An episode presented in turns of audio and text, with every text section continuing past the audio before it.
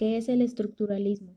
El estructuralismo es un enfoque de investigación de las ciencias sociales que creció hasta convertirse en uno de los métodos más utilizados para analizar el lenguaje, la cultura y la sociedad en la segunda mitad del siglo XX. En general, es un enfoque filosófico que trata de analizar un campo específico como un sistema complejo de partes relacionadas entre sí. En términos amplios y básicos, el estructuralismo busca las estructuras a través de las cuales se produce el significado dentro de una cultura.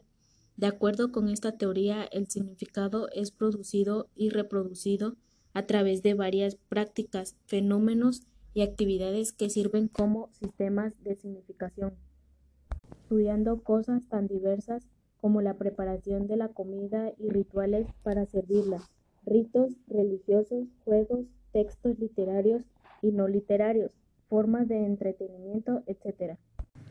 Como siguiente punto, el existencialismo. El existencialismo es una corriente filosófica que se desarrolla alrededor de la propia existencia humana, a, a través del análisis de la condición humana, la libertad y la responsabilidad individual, las emociones, así como el significado de la vida. Sostiene que la existencia precede a la esencia y que la realidad es al pensamiento y la voluntad de la inteligencia. Plantea que el punto de partida del pensamiento filosófico debe ser el individuo y las experiencias subjetivas, fenomen así como el o la antigua existencial, que genera la aparente absorbidad del mundo. Sobre esta base, los existencialistas sostienen que la combinación del pensamiento moral y el pensamiento científico son insuficientes para entender la existencia humana. Y como para finalizar, ¿por qué son importantes los sistemas filosóficos?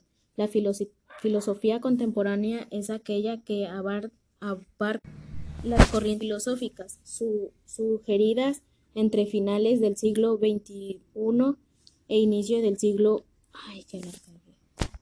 hasta la actualidad. Estas corrientes se caracterizan por la búsqueda de respuestas a una serie de inquietudes sociales, políticas y económicas.